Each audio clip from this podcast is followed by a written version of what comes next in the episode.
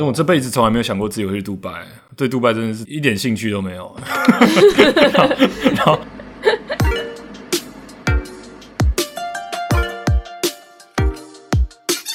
Hello，大家好，欢迎来到岛屿比方，我是阿比。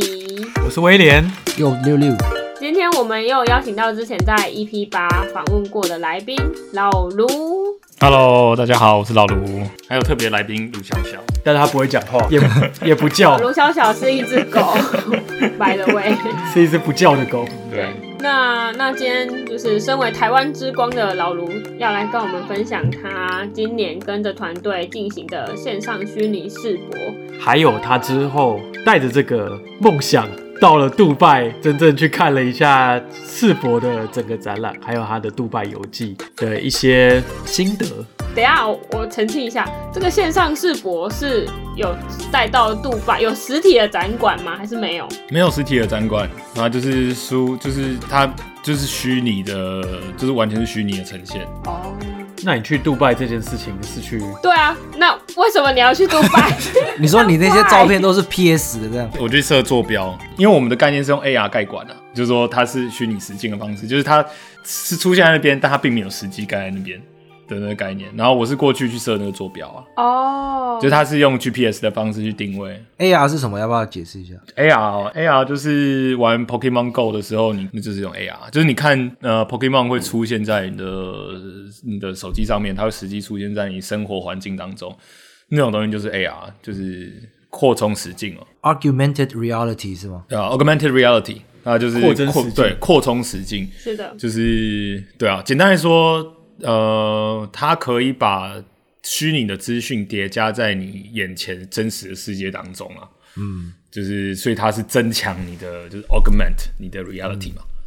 对啊即时的，所以所以你去杜拜的目的就只是为了设坐标，它它就是一个人人体坐标，就是 Google Map 上面那个蓝色标标那个，就他只是点插一下把亲身带到杜拜而已。对，差不多，其实其实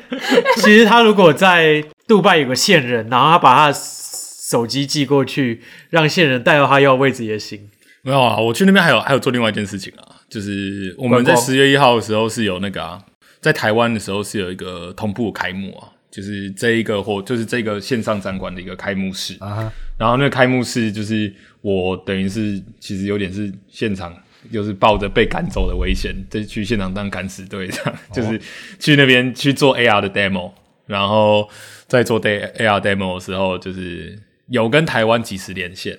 然后就是让他们知道说，我就我我的确有在杜拜，嗯这样子。反正我在现场去做 demo 啦，嗯，我觉得主要是去去那边，除了除了设坐标之外，另外一个很重要的原因这个吧，就是说让大家知道说，就是这个这件事情实际上有在杜拜发生。因为如果我们没有在杜拜去做 demo 的话，其实我觉得大家对于 AR 它能怎么出现在现场是有点难想象的。对啊，老实说，我现在其实也有点难想象那个状况会是什么。对，那我们刚我们刚刚前面讲了那么多世博，就是我相信有些听众其实不知道我们到底在讲什么。对啊？世博是什么？对，所以我在这边先前情提要一下，就是世博的全名就是世界博览会，或是有人会称作万国博览会，或是国际博览会。然后它就是，呃，据我了解，应该是每年会在不同国家举行，然后是由这些参展者向世界各国展示，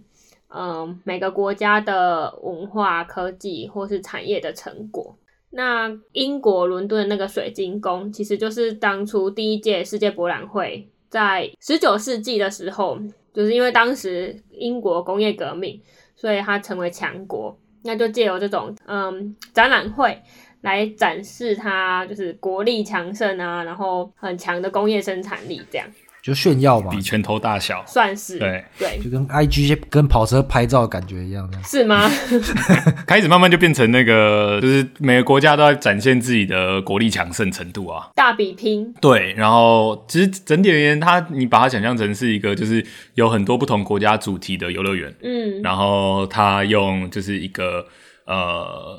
其实世博有个蛮有趣的事情，它一直到现在都还延续，就是你去世博现场的时候，你可以买一本护照，嗯，哦，然后那个护照是就是呃每一个国家馆它都有自己的那个戳章，哦就是有点像是你过海关的时候帮你盖戳章。对，然后它的、哦其实最早以前的逻辑是，你去世博，你逛完一圈，你就环游世界。哦，因为以前旅游没有那么容易嘛，对所以说它其实从一八五一年开始的时候，那时候它的概念就是说，哦，你来这边玩，你就可以就是就你已经游历各国的感觉，拥有全世界这样。嗯，哦，对对好有趣哦。对对对，没错没错没错。所以每个国家他们都会尽可能的把自己国家最好的一面表现出来展现。出来哦，然后就是对，就是把自己的那个国家的特色元素就是玩到爆炸这样。然后其实你也可以看得出来，就是哦，世博到现在其实是一个，也是一个很就是那种你可以感觉到那个角力，那个角力就是你会看到说哦，那个就是很有钱的国家，他们就真的是互相竞争。哦，他们真是砸大钱，就是这很可怕的那种、那种、那种、那种金额在就是盖那种场馆，那个场馆超级巨大，就是你很难想象它其实只是一个盖六个月就会被拆掉的东西。所以这个资金其实是该国家要自己负责的，并不是说哦这个主办国提供的。呃，就是都就是他们国家自己政府要拨这个款，嗯，就是就是有有有好几个很有名的世界博览会嘛，比如说一八五一年那次很有名的世界博览会，它就出现了水晶宫，对，然后在那个呃之前那个呃大阪世博，大阪世博那一次就是就就盖了那个就是很经典的那个、嗯对。太阳塔，对太阳塔，二十世纪少年，对，没错没错没错，啊。就是其实世博一直以来都有一点那种人类未来的那种想象，对，然后其实也都有点像是那那个时候的某种建筑的里程碑，所以通常他们都会找就是很有名的建筑师，然后他们都会给一个就是很未来感的命题，然后去做一个就是很其实是就是很超乎现代的想象啊。未来展望的感觉。对，然后很多国家愿意砸重金。然后今年杜拜其实也蛮特别，就是他们今年真的是砸超大钱哦。今年他们的整个杜拜世博的面积是两个摩纳哥的大小，天哪！我靠超大哦，超大哦，大到大到就是傻眼。可是杜拜本来就很有钱啊杜。拜很有钱，你然后你你看整个杜拜的的城市发展，杜杜拜它本来就是一个沙漠，然后拔地而起。它从、你看那个 Google Earth，你从那个一九九零年滑到现在，你就看到就是一片荒芜，然后盖到现在就是越越盖越满这样。嗯它其实杜拜世博是在整个杜拜最南边找了一块超大空地。就是一个超、超大沙漠，然后就啪，然后就把 一整个 就是两个摩纳哥大小的的场馆就直接撒在上面，就是它，你就把它想象成是你去就是去迪士尼乐园了。然然后它的大小应该就是迪士尼乐园加迪士，就是以美国来说的话，就是迪士尼乐园加探险乐园，然后可能还要再更大这样，加环球影城，可能就真的超大。再再加上我说的我说的面积是还包含停车场，那停车场超级大。那有没有停飞机的地方？没有，应该有哎、我觉得应该有，因为你知道 Uber 那个杜拜有那个 Uber 可以叫直升机，我真的假的？这好扯哦，干超酷哎！真的真的真的。好奢华啊！我的我妈呀！我很想试试看，但是我一次多少钱我我我但我资金资金有点不太够，不然我很想试试看。哇，超酷的欸！所以对啊，就是反正整个今年杜拜呃呃杜拜世博还有另外很重要的意义是，它是中东还有北非这个地区第一次办世界博览会。哦，所以就是对于那个地区来说是很大的一件事情，哦。就是因为通常都是办在欧洲嘛，然后办在日本办过好几次爱知世博嘛，大阪世博，嗯，然后美国办过好几次，加拿大办过好几次对，从来没有在中东办过，所以今年他们真的是毛起来办。然后他们毛起来程度是毛起来到，就他们其实想要营造一个就是中东一个就是所有国家都有参与的形象，但其实很多国家是没有钱参加的，啊，所以他们还出钱帮那些国家参加。哇哇，这么慷慨哦！那他们有出钱帮台湾参加吗？没有啊，我也我也希台望湾啊，不是 中东国我也希家哦，望啊抱歉。所以我们才要做这个计划、啊。就是你会看到有一些就是很小很小的场馆，然后其实有点尴尬。老实说，就是他们就是就是跟那些比如沙乌帝国、沙乌地阿拉伯或是 UAE 他们自己的，就是那种超级巨大、超级豪华餐馆比起来，你觉得他们只是放几个展板在那边而已。啊，但是他们还是有参加，就是他们还是有一个空间这样。然后那个很明显就是没钱，对啊，反正中东国家就是有一些，比如说像阿富汗啊、呃、伊朗啊什么，就其实那些国家，其实他们之间自己可能有一点点纷争，嗯，但是他们全部都还是来了，啊，在现场他们全部都还是有哦，你是自己的馆。说塔利班政权也来了？呃，我不会说，我不会说他背后是塔利班呐、但是但我不觉得他们国家有财力做这件事情。嗯没有，我我觉得我我意思是说，像塔利班这样，他们应该是不会鼓励这种事吧？嗯但是又在政政治上还有国家必须的外交上，他们又必须做这件事情。呃，我我觉得，我觉得其实，在万国博览会啊，我觉得其实大家会基本上会有点避开政治，但是其实又避不开啊，对啊，你懂吗？不然就是台湾怎么会没有？对啊，就是因为因为因为因为万国博览会是一个庆典，你知道，嗯就是大家不会想要去讨论严肃的政治问题，可是你只要在现场，你一定会感觉到有那个政治角力在里所有面。事情都政治的跟政治有关啊。对，就是那不可能藏得住。就是你看那个，你没事盖那么大干嘛？就是你就是要表现自己拳头很大嘛，嗯对吧、那他他们基本上不会去谈这些东西，但是如果你深入去看的话，就其实是感可以感受到的。对对对对对。嗯，万国博览会它是怎么呃怎么选择说哪一个国家可以参加的？还是其实就是哦全世界你要来报名参加都可以？老实说，这个我我可能要研究一下，这个我我没有很清楚详细，但是我就我所知，它就跟奥委会一样，呃，就像奥运，他们其实有自己的一个委员会嘛，嗯，然后世博他们其实也有一个自己的自己的一个核心的团队，对，但是就是这个团队应该跟那个联合国是有关系的，哦所以如果不是联合国会员就，就就不好意思这样呃对，就 对啊，就谢喽，这样对啊，所以这这这这我可能要查一下啦。但是基本上来说，台湾是没有受邀的。然后台湾在今年的状况也稍微比较尴尬一点，因为嗯杜拜现场啊，就是阿拉伯联合大公国 UAE，他们其实大部分的劳工对，是外地人，他们自己的、就是本地人啊，就是那些穿白袍的那些人，嗯。他们其实本身他们是不做不做劳动的。嗯。那他们劳动人口里面其实有很多是是中国人，可能会对于这个议题会感到尴尬的。嗯。如果这些人有意见、有想法，那他们的整个国家对吧、整个城市可能动不下去，对，所以基本上他们是冷处理。了解，嗯。冷处理的意思就是说，他们就完全就是已读不回，就不支持不反对。对，就是不表态，不表态但是就就完全完全打不进去。然后今年还有另外一个啦，就是我觉得跟往年不太一样的是，比如说像二零一五年米兰世博啊，他们是办在米兰市区，啊所以就是它的概念比较像是说，就是其实你有很多空间是本来就是公共空间，所以其实你要在那边。你要做什么其实还好，因为它就是你就是在路上干嘛嘛，就是说它并不是一个很严格的管制区。嗯。可是今年的杜拜世博是整个就真的是像一个迪士尼乐园，就是说它是整个是从头开始拔地而起的规划区，所以你没有办法说在里面有很高自由度，就是整个那个监控程度是非常高的，而且加上今年是中东第一次办世博，所以其实很多人怀疑它会变成它很它是很高几率会变成被攻击的对象。为什么会被攻击？哦，你说恐攻，就是因为它是一个电视可能直播的地方，你就更容易去宣示你说你的理念或干嘛的地方。嗯，就是你看杜拜啊，杜拜它在整整个中东，它其实算是一个很开明的地方。嗯啊，就是你把杜拜想象成是有点像是中东地区的呃拉斯维加斯，嗯啊、就是他周末的时候大家都会跑去杜拜玩，杜拜就是有所有就是很娱乐啊什么的，然后他们可能很多外地的劳工，比如说他们可能在沙乌地，他们找不到这么开放的地方可以让他们喝酒或让他们他们娱乐。但是杜拜就有 Party 所以对，所以哦所以大家会开，大家会跑来杜拜 party，把头巾都所以掀起来。杜拜就是中东的 Vegas，比如说像那个，我我我有朋友是那个啊巴林人 Bahrain，然后他们周末就是会搭飞机，然后飞机在飞到平流层之前就下降，因为太近了，这样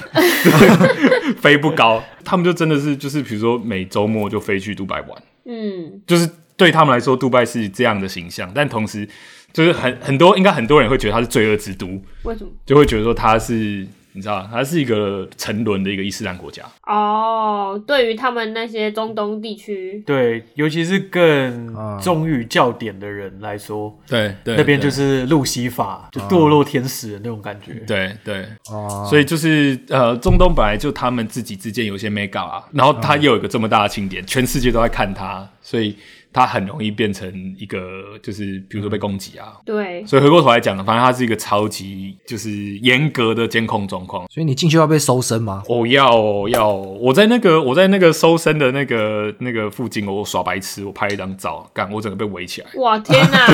就是那种就是过安检门，然后就然后就然后就围起来说，哎、你刚拍照哦？我说哦对啊，然后他就说：“好，手机拿出来，你现在把这张照片删掉。嗯，然后，然后就是他全程看着我把照片删掉。你有很紧张吗？没有？就反正被围起来就，就当就就耍白痴就好了。就哦，我不知道，然 后我不知道我手机是智慧型的，哦，我不知道我在拍照、哦，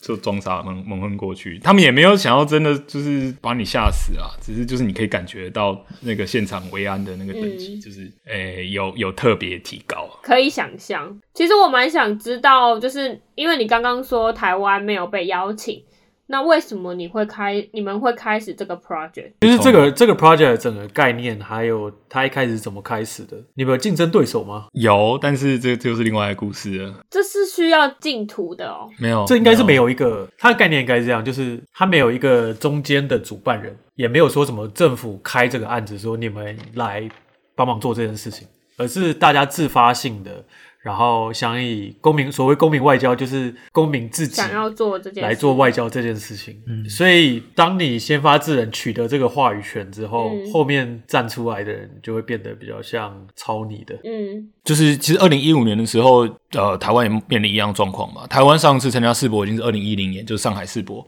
然后那一次是就是呃，我们可以说是两岸关系比较好的时候，那时候是马英九嘛。然后那时候就是台湾有有在那边，立足园有盖一个馆。然后后来就是到二零一五年的时候，对，就是台湾就没有参加，但那时候就我们东海就那群就有一群学长啊，然后他们就发起了一个就是公民外交，那就有点像说就是我们大家极力一起募资，然后一起就是再去、哦。去那个去米兰现场去共创，然后他们在现场盖了一个馆，然后那个馆就是有点像是就是在行销台湾的美食、台湾小吃，里面最经典的应该是他们那时候做了一个就是台湾的餐车，然后那个台湾餐车菜市场餐车，嗯。对，就是有点就变成有点像是一个打游击的行动的一个国家馆这样。那个概念后来就、就有蛮高的知名度，它之后后甚至被收入到那个呃国小的公民课本里面，哦就它变成一个哦公民外交的教材。嗯哇哦，对对，就是就是就是那个整个 idea 就怎么讲啊？就是这个这个后来也被流传下去这样。我记得有上新闻，对不对？好像上还有一个 documentary 之类，一个纪录片之类，对我，有看过。好像是国家地理频道还拍了一个短纪录片在讲这件事情。一个历史事件，有有有，我看过，在上面看到很多认识的人，觉得好奇怪。对啊，反正原本二零二零年要办，然后后来因为疫情的关系延到二零二一年，嗯然后因为今年我刚刚所说的那些，比如说就是是杜杜拜世博当地的状况，跟二零一五年不太一样，对，然后加上疫情的关系。就是今年其实很多这种讨论啊，我们大家都在讲新常态嘛，大家讲说就是我们在线上共创啊，或者说我们大家可以保持自己自己安全，不会被感染的状况之下，但你还是可以去参加活动然后之前二零一五年，其中一个那个主持人他就来找我，然后就说：“哦，好，那我们来试试看，看今年我们可以来做一些什么，就一样可以把台湾带到世博的舞台上对，但是我们今年用不一样的策略。嗯，对，因为今年我们不可能拿一台餐车到杜拜世博，因为杜拜世博今年的那个管控太严格了，我们不我们不可能落地，我们也不可能说人家很怕你我们在那餐车里面藏什么东西。对，不可能，不可能，嗯。就我们也不可能在那边盖东西，因为它就是一个都它都规划好了，它不像米兰世博是有弹性的，嗯所以就是我们也不可能说跟他谈地。嗯。然后公民发起，我觉得其实还有另外一个重点是，当我们代表的是台湾政府的时候，其实反而有会有一些尴尬的地方，嗯。因为当我们到现场，他知道我们代表是台湾政府，嗯他们反而会觉得说，OK，好，就是已读不回。但是如果是公民去参加的话，我们用公民的身份，反而比较有转换的空间，嗯，因为他们会觉得，哦，不是这么硬的，嗯，就是没有那么政治，他们会觉得就是那个政治政治的程度会降低。嗯。对啊，所以后来就来做这个，然后中间其实就也经过很多讨论啊，然后我觉得后来其实我们第一个实验其实并不是后来这个就是线上世博的这个平台，其实我们第一个实验是我们在 Minecraft 里面做了一个实验，也是为了世博而做的实验吗？是是是，没错，我我记得的话，你们一开始是不是从虚拟实境的，呃，应该说从虚拟实境的一个实验开始，然后才慢慢延伸到更大的世界，就像 Minecraft 这样。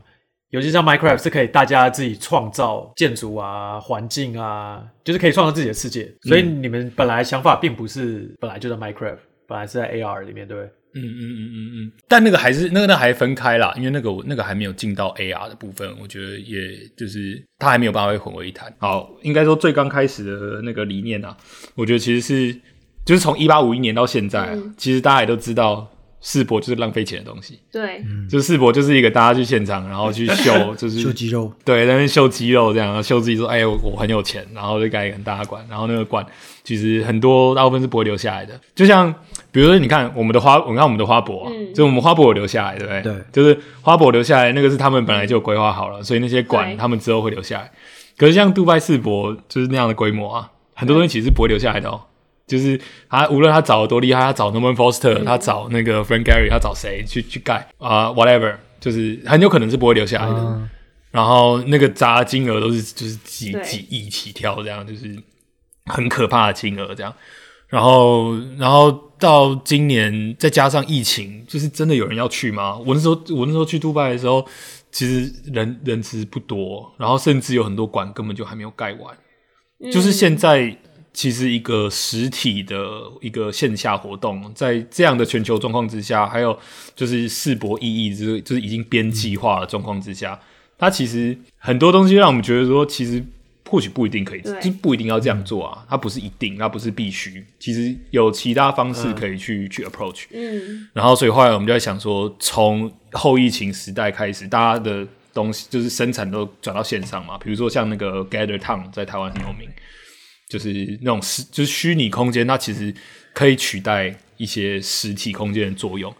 然后呃，这样的概念其实也行之有年嘛。比如说像嗯 Minecraft 就这种沙盒游戏，它本来就是一个让大家都可以进去，然后你想你想盖什么就都可以。Animal Crossing，对，对啊，Animal Crossing 也是啊，对啊，就是你可以在里面，这就是对啊，这就是现在最夯的元宇宙的雏形概念呢。对啊，对啊，对啊，我觉得元宇宙是一个很懒惰的名词、啊，元宇宙就是讲给笨蛋听，然后让他们都可以知道说，哦，就是沉浸式科技，然后 crypto，然后什么就全部都包在一起。我之前看到一个梗图，那个梗图就是在就是本那个二零二零年跟二零二一年，然后二零二零年的时候，AR 叫 AR，VR 叫 VR，然后虚拟货币叫虚拟货币，然后 Avatar 叫 Avatar 这样，然后二零二一年全部都变 Metaverse，对啊，就我讲 Metaverse 跟你讲 Metaverse，我们心中想的可能不是同一件事情啊，所以反正回回到那个 Minecraft，所以后来。那个 Minecraft 我觉得其实是第一个，我觉得线上就是我们把整个世博的语境转移到线上的一个实验。对然，后那个想法就是，我们先在我们先在 Minecraft 里面先做了一个完全比照呃杜拜世博的一个虚拟环境，嗯。然后但是我们把所有国家馆全部拿开，嗯。然后我们让玩家进来盖自己的国家馆。哦，所以就是整个 urban planning，、嗯。整个 urban planning 整个规划是虚拟的。完全比照杜拜世博的，嗯。对。但是就是那个国家馆是长怎样，由你自己决定。嗯，就是说，这其实就这，我觉得其实回应到一些问题啊，就比如说像像中国馆一定会说中国馆是包含香港跟台湾，可是台湾跟香港人不会觉得那是他的馆啊，嗯。或者是比如说像英国馆可能会说包含北爱尔兰，或者是西班牙馆可能会觉得它包含加泰罗尼亚，但是他们都不一定会觉得那是他们的对。馆。啊就是今天你身为一个一个地区，然后在杜拜现场的那个馆，它真的有办法代表你吗？它真的是你认同的馆吗？嗯不一定。诶，意思就是说，你们是先给出一个蓝图，说这个地点是要盖英国馆，这个地点是要盖，比如说瑞士馆，然后由大家来进图，或是看先到先赢，先盖先赢，这样吗？对对，哦但我们我们其实并没有，就是你说的一一对一半对一段一半错啦，就是我们啊没有真的去分国家，因为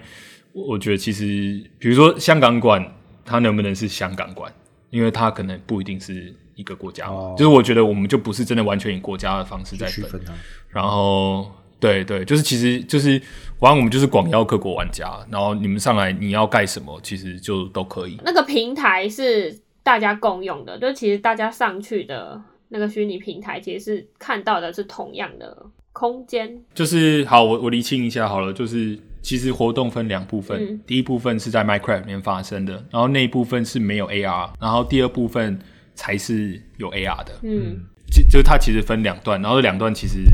基本上来说没有太大的关联。第一个比较像是在我这样讲好了，就是第一个比较像是在 Minecraft 里面做的一个 workshop，对，啊那 workshop 是让大家都可以进来参与的。然后第二个是就是我后来拿去杜拜 demo 的那个平台，嗯，对，所以第二个是没有 Minecraft 成分的，然后第一个是借用 Minecraft 在办 workshop。你们一开始在进行这计划的时候是怎么找到参与者的？哦，我们就是就是开 Discord 啊，然后然后找那个，对啊，我们就完全 用玩家的方式啊，开 Twitter 啊，就是对吧、完完全用玩家的方式。OK，了解然后然后我就那个去去试着去打入全世界最大的那个 Minecraft 的社的 Discord，然后在里面宣传这样。对啊，后来就是那个呃，我们就等于是在用 Minecraft 这个平台，然后办了一个 workshop，然后让来实验，就是我们想要去定义一个新的世博的参加的这种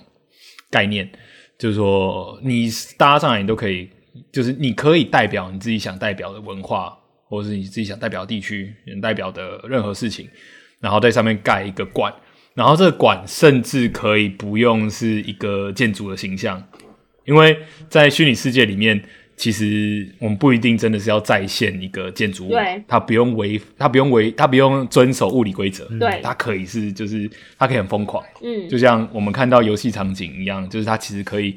它其实可以飘在空中啊，嗯。它其实可以就是它可以不用结构性，就是我觉得这些其实都是就是虚拟世界或游戏世界里面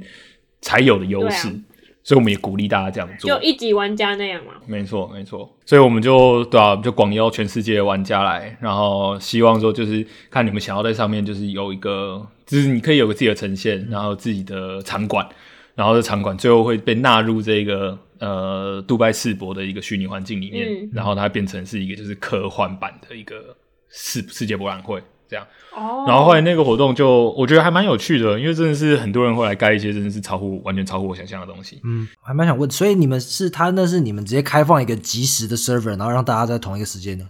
线上直接做这个 God Mode 的操作，还是分别 upload 进去？同时的，哦就是呃，Minecraft Mi- Minecraft 它有的功能，就是它反正它就有有就是你说的 God mode 啦，就是 Creative mode，mode。Creative Creative mode 就是你有无限的，对你有无限的原料，然后你可以飞。啊什么的。对，它完全就是让你在里面就是去去建造用的，所以它跟一般的玩法不一样，你也不会死掉。哦，我我以为我以为你让所有人从头开始，没有啦，开始从开始头从头挖地砖，然后找钻石这样吗？对，还要自己去还要自己去采原料这样，然后你铲子坏掉，你还要去合成这样。明年才做出来。对，不行不行，真的太累了。对啊，反正就就是我们用最最可及的方式啊，你进来是玩乐高啦，就是说你不是真的真的要要经历那个故事线，然后那个伺服器是一个就是大家上来是即时的伺服器，所以其实比如说如果如果我在建造，你上来你自己看到我在建我在盖东西的是即时的然后后来就是，反正大家都盖完之后，呃，我们再把它整个规划成一个完整的一个怎么讲啊？就是一个完整的一个成果发表啊，一个完整的呈现。对对对，就是把它变成园区。像你们这样开放，大家自由创作，然后你也没有，你们也没有说哦，assign 一个区域给一个人，呃，给一个团队或者是给一群人之类的，他们会不会有什么冲突？比如说，对啊我也想问这个我他妈就是讨厌你，然后你今天盖了这个，我他妈就要在你这个上面盖盖一根鸡鸡之类的。对啊，对啊。对啊？呃，在 Minecraft 里面啊，它有一个玩法是，就其实它的那个伺服器是，就是你有很很多块地，嗯，反正简单来说，你有一块地啦，那块地你可以自己盖，但是那块地是只有你才有编辑权限的。哦，有锁权限的。对对对，所以大家不会在上面打架。哦，对，这样比较合理这。样你就不能在别人的场地上盖一个违章建筑。对啊，这样会变成那个政治内战呢。其实也是蛮有趣的啊。那这样你们到最后后来有多少人参与？后来全哦，整个进来的流量其实蛮也也不少，几万个有对，就是有有好几万个流量。然后、哦，然后大家实际共创的，就是有呃，最后总共盖出来有有七八十个馆好。多哦，然后其实超过，但是就是你知道有大鸡鸡，对大大鸡鸡是没有办法放进来的，所以那个不算。除了大鸡鸡之外，真的有大鸡鸡哦。真的有大鸡鸡啊？就是有人跟 Leo 还有威廉想法一样，没有啦，我觉得我我我我一点都不意外。当初说要盖这东西，我就觉得一定有人会盖鸡鸡，就是没有办法避免，就是鸡鸡一定会出现。就各国颜色鸡鸡的博览会。你应该先规划一个 junk 对啊鸡鸡 area，馆就是你想干什么莫名其妙的东西就在这里盖？就你把那模型留着，以后办成人 expo，真的。哎、可以。耶，就是对啊，你只要想到共创，你就想到一定会有中二的人，一定会进来盖鸡鸡，就是这个，对，这个，这个，这个，我觉得没有办法避免，对，就是全世界人都有的共识。这，是世界不变的真理。对是哪一国人盖的鸡鸡？呃，台湾人，台湾人，台湾屁孩，干，台湾人盖的鸡鸡，原来我们最中二。原来我们对，看看的时候就有点傻眼，但是就觉得啊，也好像，然后又觉得有点欣慰，就觉得嗯，盖的好吗？对，盖的不错，对 盖的不错，那那个鸡鸡还长眼睛了。拟人化的鸡鸡，对，就是它那个蛋蛋是两颗眼睛这样。靠，就是你知道 Minecraft 它是它它是有高度限制的，就是它不是都是方、啊方块在算的吗？然后它往上是二五六方块，往下也是二五六方块，啊就是地平线啊上下是二五六这样。然后他就是把二五六盖满，你那机机的高度就是二五六二五六的单位这样。擎擎天柱哎，干对，就是就是就是就是一根超大的鸡鸡，就是你在那个地图超远的地方啊，你 就看到一根很高的东西在那边，然后就你你越越来越近了之后，你发现干不对，就是它它它是一根鸡鸡。那你们后来怎么处理这根鸡鸡？就要拆掉吗？就已我们就已读不回，干，就就就就就觉得就就是我们就当做这件事情没发生过这样。但它但它存在那边呢、没有啦，我们就是把它隐藏吗？没有，就是我们把它不算隐藏，是我们把它移到就是超级远的地方，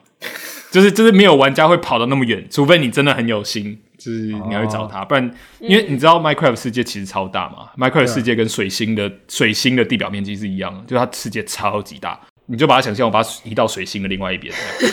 就 就没有人会，没有人找到它。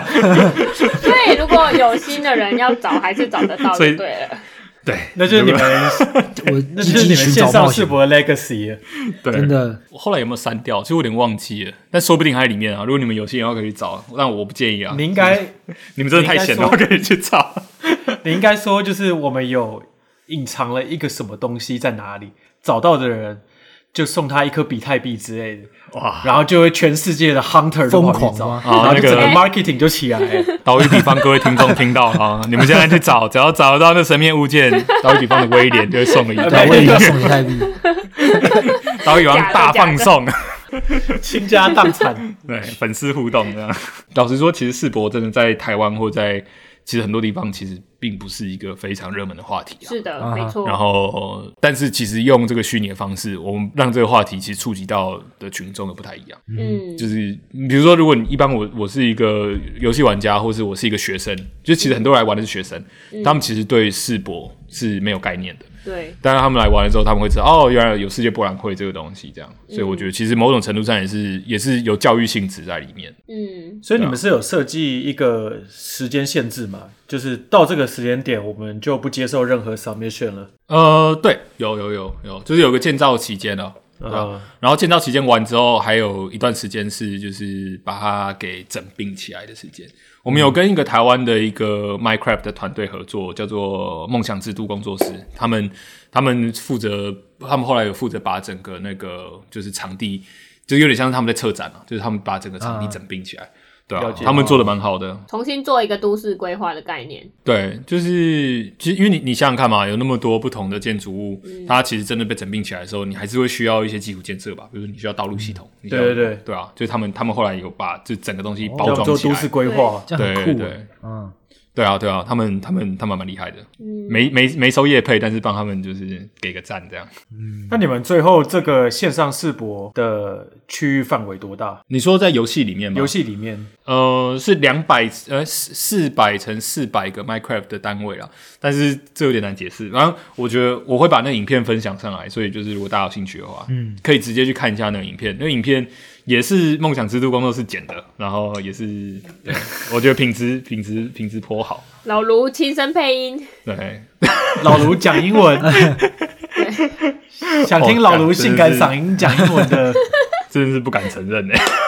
出配音出体验，配音出体验，真的从此对那个就是任何声音演出都觉得真是太厉害了。现在如果去去看那个线上的，其实就是是一个是怎么讲？因为它是线上的，所以我也不能说我去参观这个展馆。但好，就讲说我去上线去看这个展馆的时候，就是它其实是一个。就是已经是你们全部规划好的，对就它是没有在更新、在更动的，就是固定是那样。对，然后就只是我去作为参观者，然后看说哦，你们之前呃借由那个 Minecraft workshop 所做的东西，这样。没错，没错，就是那个啊，我们其实我们那个伺服器还有开放哦，所以如果你们有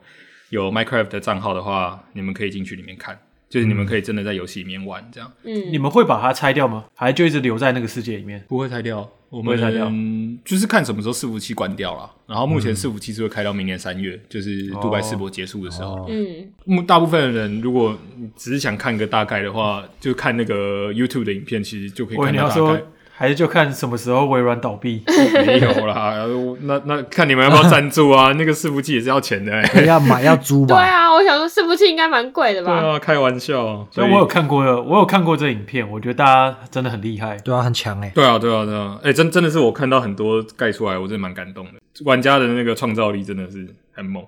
我就想说，哦，下班的时候也来随便盖个东西好了，然后结果发现我真的是盖不下去，因为觉得盖出来的东西真的真的太丢脸了，觉得跟这些玩家比起来，我真的是太废了。因为这真的要花很花时间呢。就算你用 God Mode 玩，因为我之前有玩，这真的超级难，其实，而且你还要预设说它的范围啊、长相什么的。真的，真的，对，这这建建筑师没办法干这件事。而且我觉得，对啊，我觉得有些他们有些操作，因为比如说像像你知道 Minecraft 里面是可以接电路的，对，哦就是 Minecraft 里面它它的那个就是它其实是有，就是它有电路板的逻辑，嗯。就是说你在里面是可以接电路的，所以其实它在里面它可以去跑一些很简单的 program，所以比如说会让你的东西，你的你的 Minecraft 里面，比如说会有元素是会发光，嗯，或者是就是它可能会闪烁，对。嗯。或者再或者再厉害一点是它可能会有画面会改变，所以它可以做一个假电视机，然后上面电视旋转，可能会一直对对对，嗯嗯哇，对之类的，然后对啊，就其实有超多神操作，那种神操作都是就是我觉得小朋友不要轻易尝试，人家是有练过的，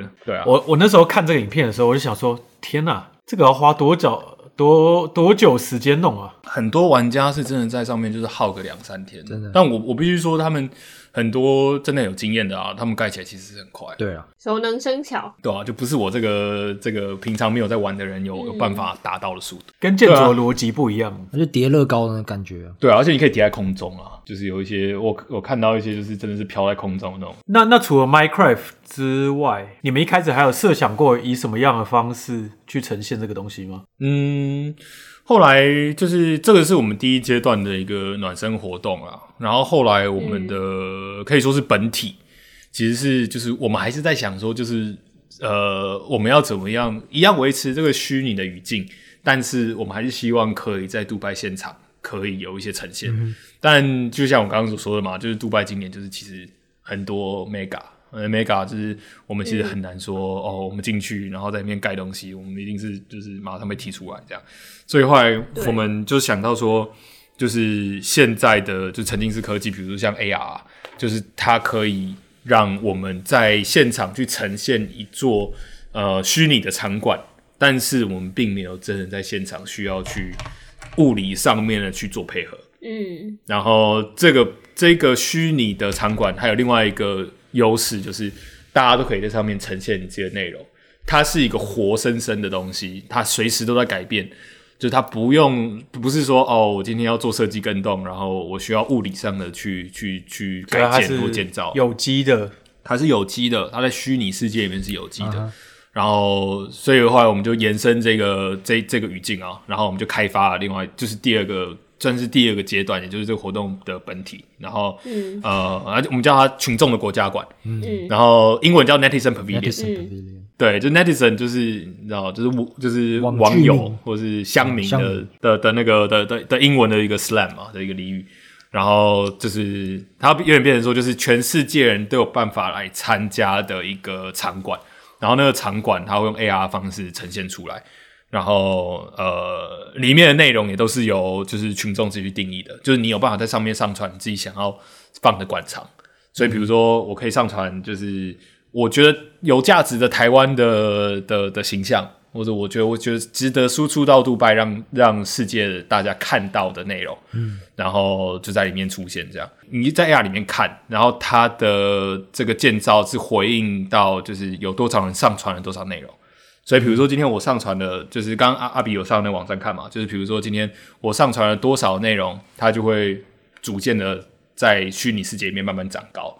所以它是活生生的，就是你可能下一次来看的时候，它可能就是长到另外一个高度了，跟你之前上次来看的时候是不一样。然后在呃，我们里面还加了一个，就是我觉得比较台湾，就是有点像是在呃推广台湾的一个小机制啊，就是说，嗯，在上传内容的时候，你可以选一个展间，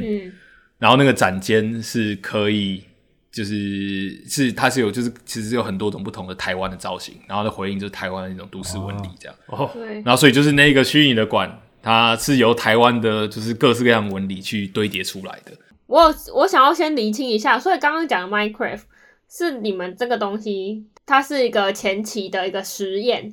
但你现在刚刚刚讲的 AR 这个才是真的跟就是本体，就是杜拜世博的本体。没错，对我觉得延伸的概念就是，我觉得几个关键字啊，就是我觉得没有放掉关键字，第一个是共创，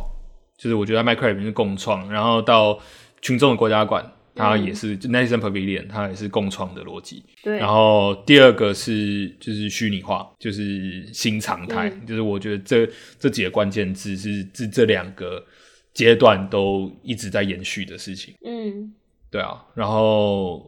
我觉得其实到第二个阶段的时候，应该说其实这两个阶段都是，我觉得其实我们是从台湾去出发去号召，但是其实我们并没有挡中国的用户，或是挡任何地方的用户。就是其实如果你今天你想要上来发表意见，我觉得你就你就上来发表意见没有问题。我觉得这其实就是就是我觉得这是台湾的，这其实就是台湾的核心价值啦。对啊就是我觉得台湾的是是一个有言论自由的地方，我们并没有要规定说哦，你一定要认同的理念，所以你才能上来发表你的意见。就我觉得这反而违背了我觉得台湾很根本的的的价值，所以我觉得其实共创这件事情啊，我觉得其实很，我觉得对我来说，其实就是这个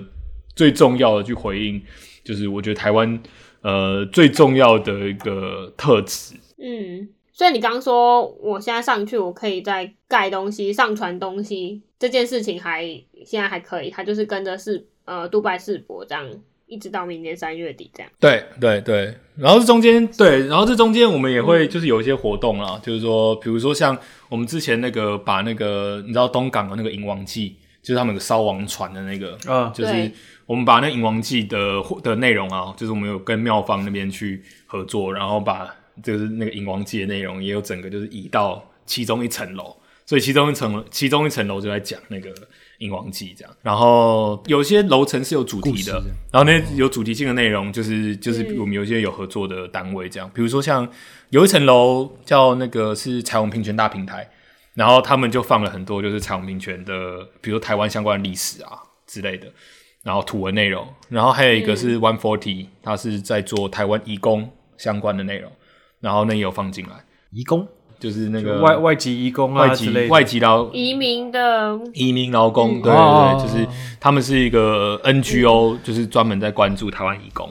然后对啊，所以里面还是有一些台湾的主题的。的的的的那个的一些呈现，那既然全部都是在线上完成，对，你为什么需要去杜拜？呃，就是我觉得这这好，这可能回到一个就是技技术面的东西，就是 AR AR 其实有三种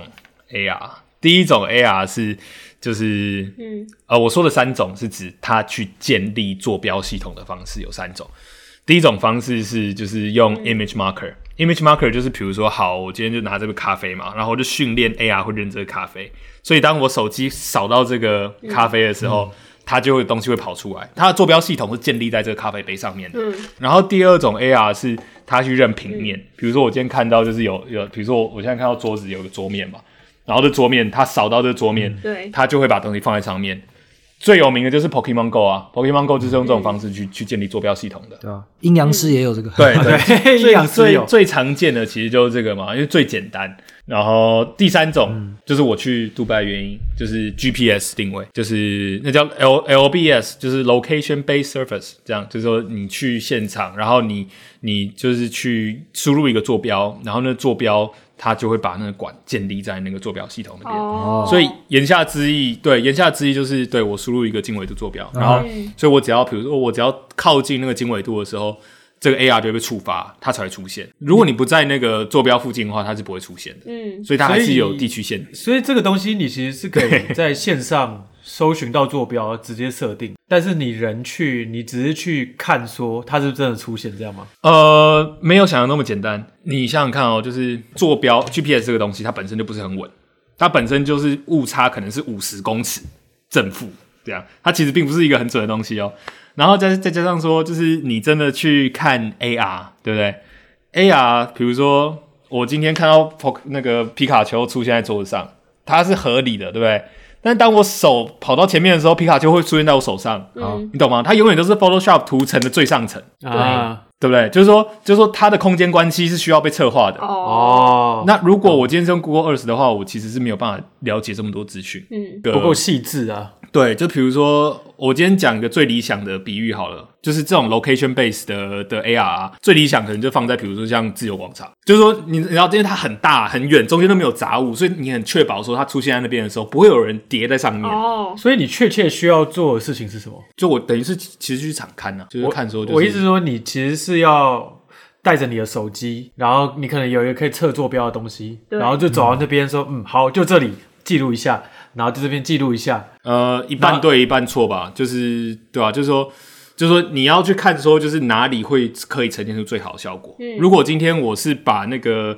设定在比如说我们这个房间的话，看起来就超鸟的，因为它可能会乱飘，然后它可能会比如说出现在就是可能会出现在脸上之类的。就是我们我们要避免这样的状况吧，但是这些资讯我不去现场，我其实看不到。就是我一定要去现场之后，我才有办法很精确知道说，哦，好，我今天站在就是这个地方，往这个地方看，效果会最好。所以我们把坐标设在这。那这样，杜拜那边的人不就想说，这个亚洲人来干嘛？呃，不会啊，为什么？就就就好像看到你就是在那边不知道在看什么东西，然后就结束，也没有真的放什么东西进来。嗯嗯没有人没有人在看我啊，就是我就是一个 agent do 在那边走来走去谁理我啊？我又不是什么 celebrity，你说没事有人要跟拍我，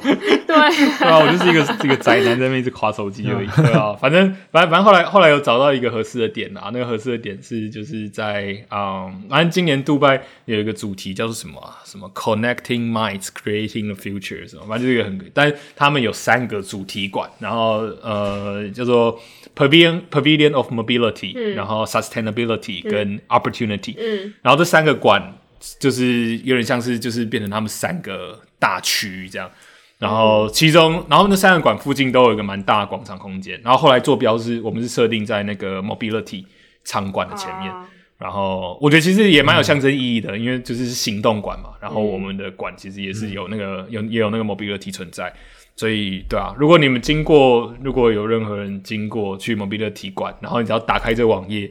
你就看到那个就是就是这个 Netizen Pavilion 就跳出来。但前提是要有人知道有这个东西的存在，对不对？对，那这个就是我的意思是说，现场实体也没有任何资讯说哦有这个东西存在，对你是需要从网网络上或是呃哪里得知这个资讯，你才可以到实体。会放一个牌子吗？现场没有牌子，没错，没错，嗯就是这个就是行销面的问题啦。那我那这个就是我觉得其实就是我们我们也是一直在那个一直在努力推广、这样，然后对啊，反正我觉得其实我们已经做到最简单的方式了啊。最简单的方式就是你只要开启网页就好。对，但你定位点并没有一个 QR code 什么让让人家扫，他怎么知道？人家怎么知道要来这个点去看？呃，就是就是靠网络行销啊。哦，对啊，就是就是我们我们一样是网络行销啊，因为在现场我们也我们也不可能说去放牌子或什么的啊、对啊，就是对啊、除除非你要跟主办方合作之类的，就是说你要放一个永久在这里的一个 QR code 对啊对啊对啊。但那又是另外一件事。我们昨对啊，我们昨天其实想过一些很狂的方式啊，就半夜偷偷投影啊，投影一个超大 QR code 出来，投影到那个，像蝙蝠侠那样投在云上。对，就是投影在其中一个场馆上面，或或者是那个啊，那个，嗯你们应该知道，那个东京奥运的时候，不是有那个超多那个无人机，然后形成一个地球在空中转，然后然后我们就我们就超多无人机，然后弄一个超大 QR code 这样，然后让你去扫，对吧？就是然后或者是对吧、或者是就是就是对吧、underground 一点这样，就是那个外套打开那个 QR code 的。你你说路上随机随机嘿遇到一掉个，这样对不对？Do you want some 的？我说 你要不要跟我玩打巴掌游戏？对，就是赢了我就告诉你这个地点。对，发发那个发那个 那个名片给他之类的，对啊，当然我们想过很多种很多种做法啦，但是呃，就是其实实际上在现场是是有它的难度的，嗯因为我我我在现场，我其实还有去做那个嘛，我还有做一个直播，就是我在现场有去做一个 demo 的直播，就是有同时跟台湾连线，然后、啊因为我们在我们在那个一零一有个开幕式，然后那开幕式就是呃，等于说我有点是介绍这个计划承前启后，然后也是呃，就是有点像是启动这个计划一个 activation 这样。然后就是在现场的时候，我就去做连线，就是连线，就是我在杜拜跟台湾连线。然后其实，在直播过程当中，我我就我就被赶了，啊？我，操，是啊就，是我只是在那边站，哦。我只是在那边站有点久哦，然后我就被赶，嗯。超严格的，因为因为我在我在等着要就是要连线嘛，嗯。反正我就是就是站在那边，然后等着要直播，然后他就说，哎、你在那边站太久了，然后就就要把我赶走，这样。就很扯。杜拜杜拜现场真的是，在进杜拜之前，我想到一件事情，就是你刚刚说 AR 的几种不同呈现方式，你不是有提到说 Pokemon Go 吗？嗯，我突然想到说，其实，在 Pokemon Go 这个游戏出来之前，Niantic 那个公司它其实有先出了另外一个游戏叫 Ingress。嗯 Ingress 基本上就有点像你刚刚做的，就是让群众自己去建立各种坐标。所以他们建立好之后，他们在做以这个原型作为基础、作为架构，然后去进行 Pokemon Go 的开发，他们才有办法精准投放，说我要在这边放呃哪些宝可梦，让你去寻找，让你真的可以在那边遇到这样。嗯没有，只是补充一下，补充一下。嗯，好，今天谢谢老卢来跟我们分享他在今年杜拜世博